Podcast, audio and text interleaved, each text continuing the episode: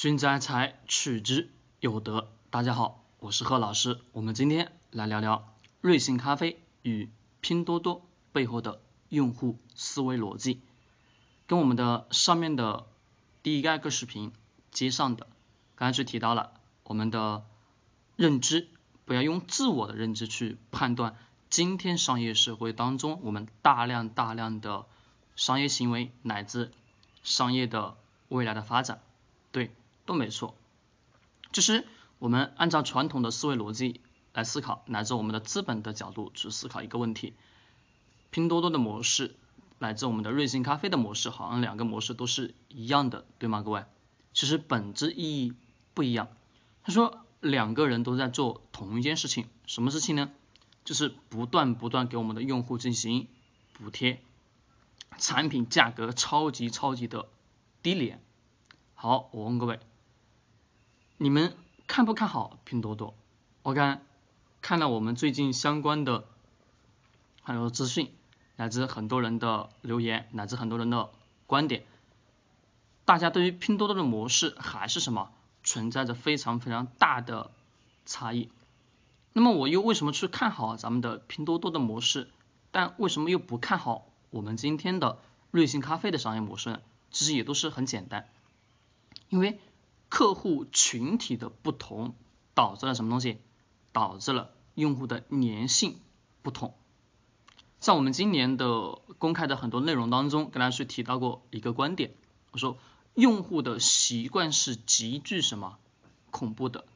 就比如说我们自己自身一旦养成了某一个习惯，将会什么是特别特别的困难，想要去改变，那是几乎什么要很长很长时间才可能去改变的。对，没错。那我们就思考一个问题：为什么这两个一个看好，一个不看好？我们先来讲咱们的瑞幸咖啡。好，各位，瑞幸咖啡的客户群体是什么人？大家告诉我，客户群体全部都是什么？属于我们普遍的乃至多数是为什么？为中层的客户群体吧。中层群体是哪些呢？上班族，没错，上班族还有什么？还有我们的一些诶稍微。价格就是工作稍微什么啊舒适休闲的自由职业者乃至等等，是经济的收入相对什么比较年轻化，是瑞幸咖啡普遍什么打的是年轻人的主题市场，没错吧？对，没错。好，我问各位，这一部分的客户群体，年轻的客户群体，他们所需要的东西是什么？他们所需要的是时尚、品牌、价值观，所需要的是一种范。我我我就感觉我拿了一杯咖啡在我手上，我就为什么认为，哎呀，我手上什么有这个咖啡的分量，就是显摆了什么自己有这个钱喝得起这个咖啡。其实，但不要认为这个观念非常的低俗，在今天社会当中，我们大量大量的人群都是处于这种思维逻辑。其实我们今天去看，很多人去咱们的星巴克喝咖啡也都是如此，它本身的逻辑不是说真的是为了喝一杯咖啡，不是的。而且咖啡对于用户的粘性高不高？其实并不高的。为什么并不高呢？很简单，因为我们喝咖啡只是什么？真的是在特别啊一些不同的场合，我们会去泡一杯咖啡来喝。实实在在的在我们的日常生活跟工作当中，各位你们自己思考一下，你们喝咖啡的频次高吗？并不高。那么在什么样的场合比较高呢？啊，咱们的会议交谈过程当中，乃至我们很多的。比如我们的高层管理人员，就是比如我们的上市企业的高层管理人员，可能开个小会，喝个咖啡，和工作的时候、休闲的时候，律师等等相关的职业会什么？会标配咖啡，对，没错。但是我们大量普遍的所有的用户，会不会经常性的就是喝？很少很少，最多什么？就像我们经常现在所看到现象，喝奶茶相关的产品嘛，喝奶茶相关的饮品，对。那为什么呢？一个。咖啡本身是对于这一个客户群体是不一样的，因为你想想，瑞幸咖啡补贴的模式吸引的到底是什么人？说白了，补贴的模式吸引的都是什么？底下这些对咖啡没有粘性的，就是说没有硬性需求的一部分客户群体，那自然而然它就不可能形成什么非常强势的庞大的市场。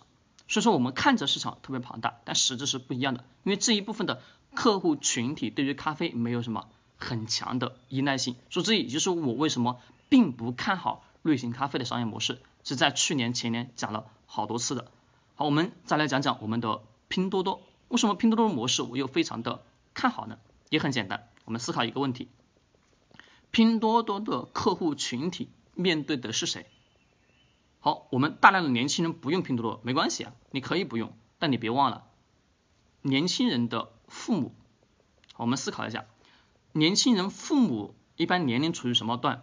处于四十岁到五十岁、六十岁、七十岁区间，对吧？我们不讲特别高，我们一般是在四十岁到什么？到我们的六十岁区间。好，我们思考这一部分人群一般是在什么收入水平？是不是收入水平相对来说，如果说啊，自己做企业的可能收入会比较偏高一点，好，没错。但是这个时阶段一般是什么？是男性偏多吧？对，男性偏多的收入会高点，但普遍的什么？女性的收入还是属于什么？偏低一点点。对，不是有歧视的，而是啊我们看的相关的数据所显示的确是如此。那么再去看一看这一部分人的，就是我们能看到的四十岁到五十岁到六十岁区间的这一部分的人群的生长环境是什么？这部分人群的生长环境是从没有吃的过来到我们今天的有吃有喝有穿吧？好，那这一部分的人群在他的日常生活工作当中已经形成了一种固有的习惯，这个习惯什么？两个字叫节省，对，已经养成了极具节省的生活习惯。那么自然而然，互联网上的产品也都是如此，哪个地方有相对便宜、质量并不是什么。特别差的产品就能什么吸引这一部分的客户群体，大家别忘了这部分客户群体是什么？是具有极高的粘性的，因为你要想想，这部分人群从有吃，从没有吃到有的吃、有的穿、有的用的过程当中，他们虽然说生活水平是改善了，但是他们的思维逻辑乃至他们的是购买产品、购物的很多的习惯是几十年来就养成的了。就比如刚刚所说的节省。这两个生活习惯是不是几十年？他长到多少岁？这几乎这几十年就已经养成了什么这样的思维逻辑吧？对，你说你想让他去大手大脚的去花钱的可能性并不强。那么对于他们自己培养孩子花的钱肯定是巨大的。但是在日常的很多的购买物品的生活上，你会发现他对于很多的产品的要求自然并不是特别高。他的要求什么？用得过去，还可以，几乎什么？就可以了，价格呢不需要太高，相对什么偏低一点，对他们来讲是能节省什么？大量的咱们的生活日常的家庭生活的什么开销成本，特别特别巨巨大。那我们想想这个巨大的市场当中，而且面对的是什么成人群体，这个成人群体当中又都是什么？居家的客户群体，居家客户群体男的挣钱，女的持家，你想想。女的持家，一般女性手上如果在家照顾孩子，你想想她的收入水平是什么样的？各位是几乎没什么收入吧？对，都是伸手向老公去要钱。那么这个情况之下，她对于生活上的开支是吧，就精打细算。再加上中国就一直有来有一个传统观念叫节省，对。那么顺其自然，我们能看到了这部分的客户群体将会什么？具有极强的粘性，因为习惯的培养。养成以后，你要去改变，特别特别困难。所以这也就是我为什么看好我们拼多多的商业模式，并不看好我们瑞幸咖啡的商业模式。